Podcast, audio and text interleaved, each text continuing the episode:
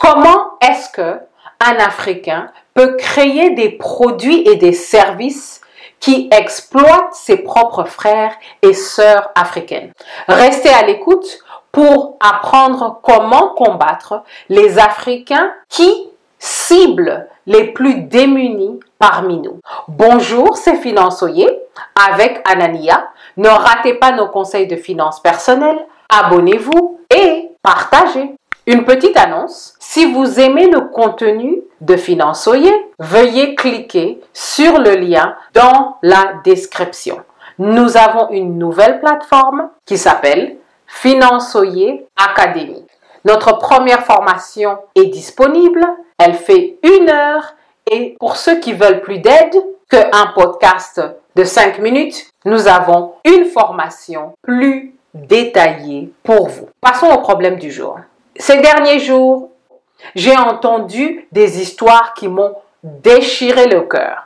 Quand j'étais à Kinshasa, nous avons eu un scandale qui s'appelait un Ponzi scheme. Une compagnie étrangère est venue, a pris l'argent des gens en disant Donnez-nous l'argent, nous allons faire fructifier votre argent de 300% à 500% en quelques semaines. Les gens ont vendu leur maison, ils ont tout vendu pour rassembler le capital et le mettre dans ce genre de compagnie. Et en fait, c'était de l'arnaque, c'était un Ponzi scheme. Dans ce genre de scheme, les gens qui sont nouveaux investissent l'argent pour payer ceux qui sont anciens. Éventuellement, la pyramide s'est écroulée parce que les gens se sont rendus compte que c'était une compagnie d'escrocs et les gens sont venus demander leur argent et ils ont fui avec l'argent de tout le monde. Maintenant, les choses ont changé parce que les escrocs sont les Africains eux-mêmes. Ce n'est pas une compagnie étrangère. Et ça, c'est un problème. Si vous avez de la famille en Afrique qui vous appelle pour demander l'argent pour investir dans ce genre de Ponzi scheme, il y a des choses que vous pouvez leur dire pour qu'ils arrêtent de croire à ces voleurs. Première chose, des performances extraordinaires ne sont pas garanties à long terme. Donc, même si c'est vrai qu'en une année, quelqu'un a fait fructifier son argent de 200%, 300%, cela ne veut pas dire que vous devez prendre ça et planifier votre vie financière avec. Une aberration ne peut jamais devenir une norme. Une autre chose à laquelle il faut penser, il n'y a pas de raccourci à la sécurité financière ou éventuellement à la liberté financière. Si on vous dit que vous allez faire fructifier votre argent en quelques mois, quand tout le monde sait que ça peut et ça doit prendre quelques années, il y a un problème. C'est suspicieux.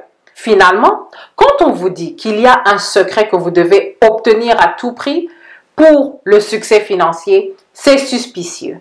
La plupart des principes de base pour la sécurité financière, pour la liberté financière sont connus. C'est juste une question de discipline. Les gens doivent mettre le temps qu'il faut. Ne cherchez pas les raccourcis.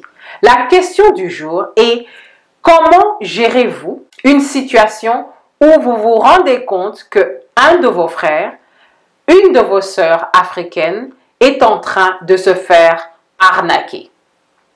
Quand on passe à l'action, nous savons que en temps de crise, il y a des gens qui profitent du fait que les gens sont anxieux. Ils viennent et font des propositions. Il faut toujours poser des questions, même si on vous traite d'idiot ou d'imbécile. Il faut demander des documentations. Si on ne donne pas de documentation, si on ne répond pas à vos questions, il ne faut pas investir. Il y a plusieurs produits, il y a plusieurs services financiers avec de la documentation standardisée, avec de la documentation que plusieurs gouvernements exigent qu'on doit fournir à quelqu'un pour, pour qu'il puisse prendre une décision en connaissance de tous les détails nécessaires. Les Africains ne doivent pas exploiter leurs propres sœurs et frères. Arrêtez cela. Si nous retournons en Afrique, c'est pour contribuer à l'avancement de l'Afrique. Si nous revenons dans les communautés noires, c'est pour contribuent à l'avancement de nos communautés. Quand vous voyez une carence, c'est une opportunité pour vous de combler le manque d'éducation financière. Ce n'est pas à nous de prendre notre propre maman, notre propre oncle, père, sœur, frère et les guider vers la ruine financière parce que nous voulons l'argent facile. Donc, soyons responsables, soyons conscients et construisons nos communautés noires en Afrique et dans la diaspora. Merci de votre écoute à cette édition de Finançoyer et à la prochaine.